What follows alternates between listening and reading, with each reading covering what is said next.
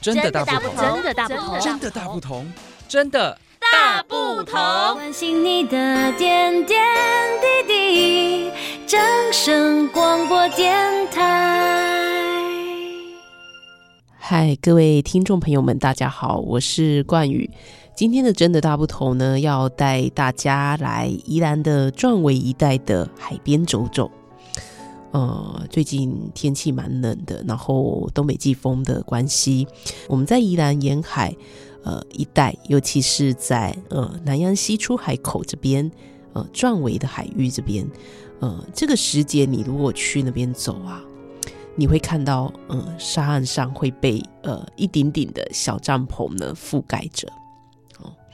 那越越接近呃，越接近一月、十二月底的时候会更多哦，更密集。好，那呃，有些帐篷呢，它比较大一点，有的比较小，那甚至有的还有门帘哦，非常的完整这样子。好，那我都称他们是坐落于海景第一排的另类别墅。好，这里呢，其实是台湾每年在呃东北季风来临的时候。才会出现在海上的一个淘金热。那呃，其实宜兰在每年的十一月初到二月底，其实正确来讲就是十一月一号到二月二十八或者是二十九号。那呃，就是政府规定的法定可以捕鳗苗的季节哦，在我们宜兰这个地方。好。然后海边沙岸上就会聚集着许多华东地区的呃这些原住民朋友们，他们呢很多都会来这边从事捕鳗苗的工作，那当然也包含我们在地人。好，然后呢，他们都会自称自己是呃浪漫的游牧民族。好，所以呃每年岁末呢，呃你你来到宜兰这边，你就会看到哇，他们都住在海景的第一排。然后呃，利用这个废弃的这个售屋广告啊的帆布，或者是这个哦，尤其现在选举到了嘛，很多这个候选人的竞选旗帜就被拿来用，来搭设他们的呃海上的小别墅，这样子用一些呃竹竹类的工具来去做搭建，那就成为这个嗯。海上的这个呃度假村的一个特殊景观，然后呃捕鳗人平均呢，他们会在这里住上一百天，然后等着赚取这一整年的收入哦，就是在这一百天要把一整年的收入都赚起来。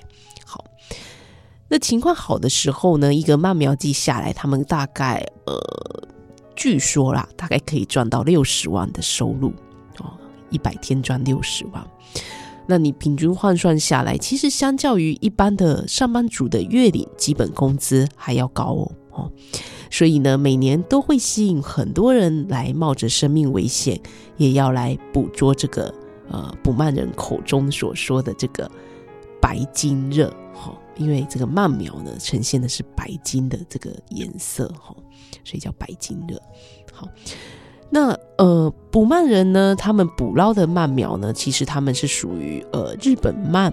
然后这个呃台湾捕捉的这个鳗苗呢，它的出生地其实很远诶，它距离台湾非常的远，在三千公里远的这个马里亚纳群岛，呃，跟这个关岛、塞班岛这一带哦，西侧海域这一带的这个海域是他们的一个出生地。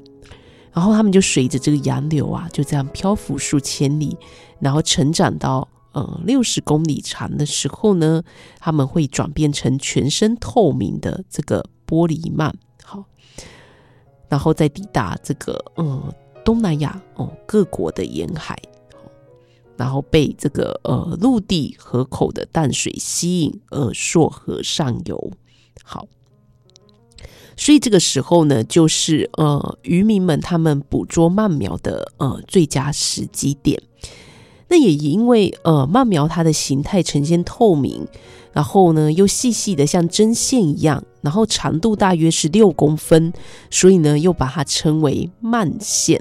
哦，这是它的一个呃捕鳗的一个呃鳗鱼，它的一个大致上的一个介绍是这样子。好。那在台台湾的部分呢，其实，在南洋溪口是呃产量最多的哈，它是因为它主要是靠近呃黑潮的主流，那再加上这个呃地势跟呃它的河口淡水呢也比较丰沛，所以产量呢自然也比较丰富，好，然后聚集的捕鳗人也就多，好，那所以你就会看到一一间间一间间的曼苗屋在这个沙岸上。那其实，嗯，慢苗其实，在东南亚国家的消费市场，它的需求量都算相当的高哦，不止在台湾。那其实中国近海也是有呃许多人在捕捞哦，所以嗯，其实大量的捕捞也会影响到慢苗的售价跟数量。再加上，嗯，我们都知道近几年的气候变迁。然后还有呃河川地形的一个呃破坏哦，所以呢海流的一个变化影响已经造成这个呃慢苗的渔获量已经大不如前了。像尤其呃之前疫情的时候，我我有朋友是他们家是在开渔船捕鳗的哦，那呃那个价格真的很不好。一般来讲的话，平均大概是二十到两百一尾哦，那。嗯，普遍落在五十到七十，但是后呃疫情时代的时候呢，其实那时候有掉到二十五、二十，甚至比二十更低都有哦。因为那时候日本就比较少进台湾的鳗鱼哦，因为疫情的关系，所以造成那个呃售价就大跌。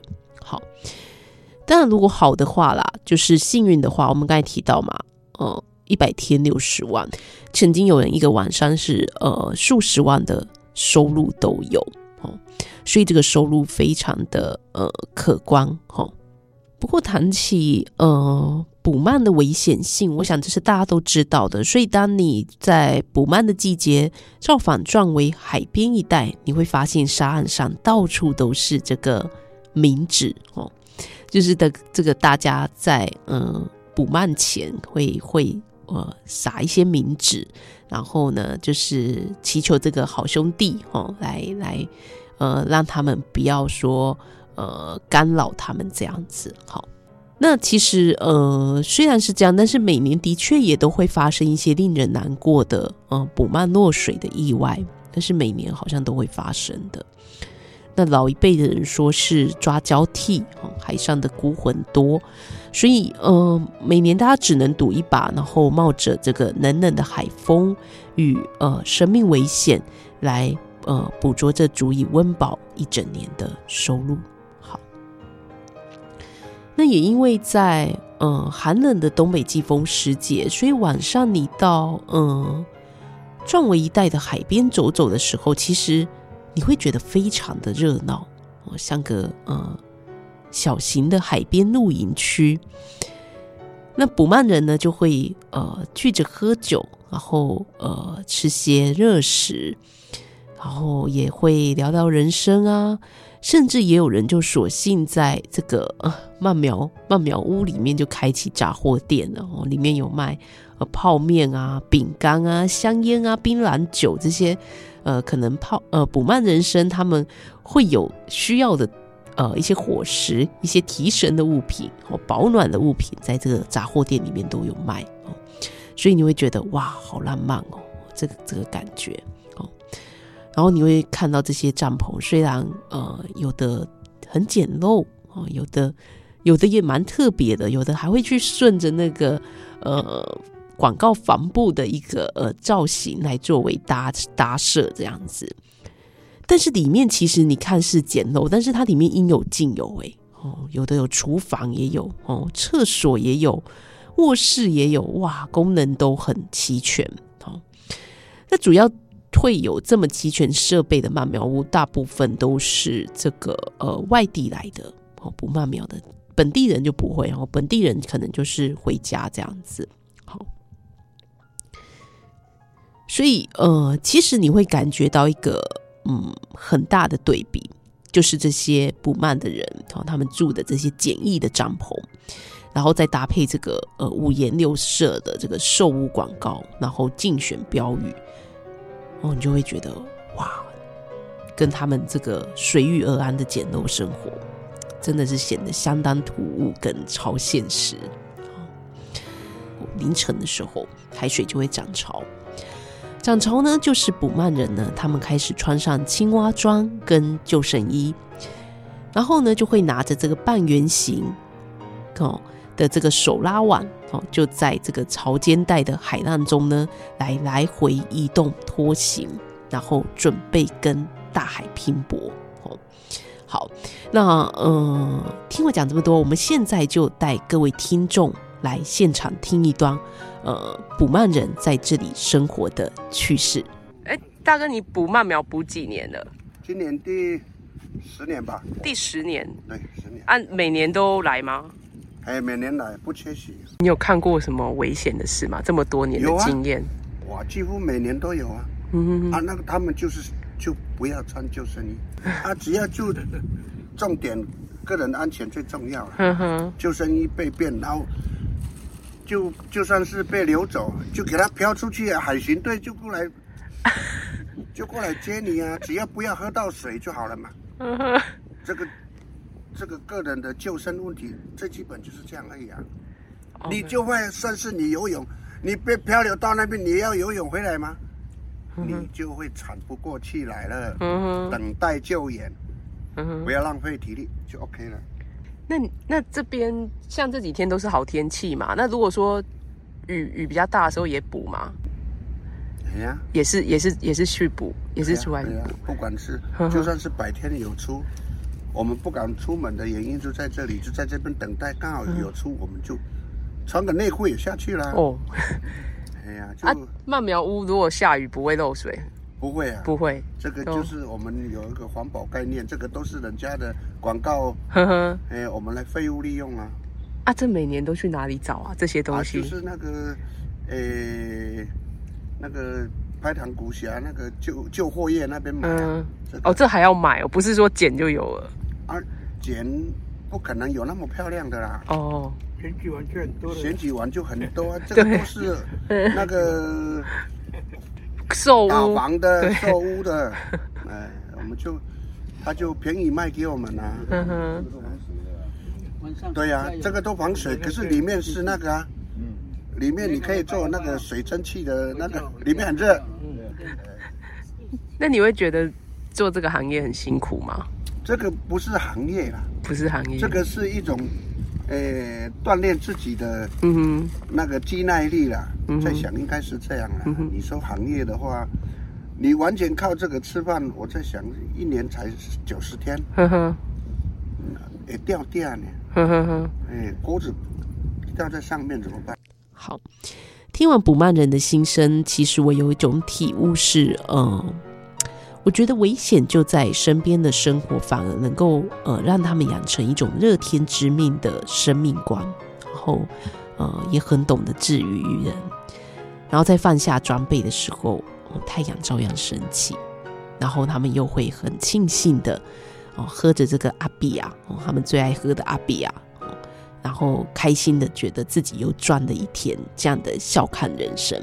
好那呃，我觉得住在这里有各式各样的这个豪宅广告装饰的曼苗屋里，呃，不不慢人的这个人生浪漫情怀，其实是呃许多人想要向往一辈子的豪宅人生都想象不到的生命经历跟呃精神的财富。有时候我们在追求很好的物质的生活的时候，但是我们回头去看。或者我们去看呃其他人他们生活的一个状况样态的时候，其实有时候你是会有一种盲目的，你会有一种觉得什么才是认真的生活，什么才是一种精神层次上面的财富。好，那提供给各位听众朋友们来思考。那真的大不同，我们下回见，拜拜。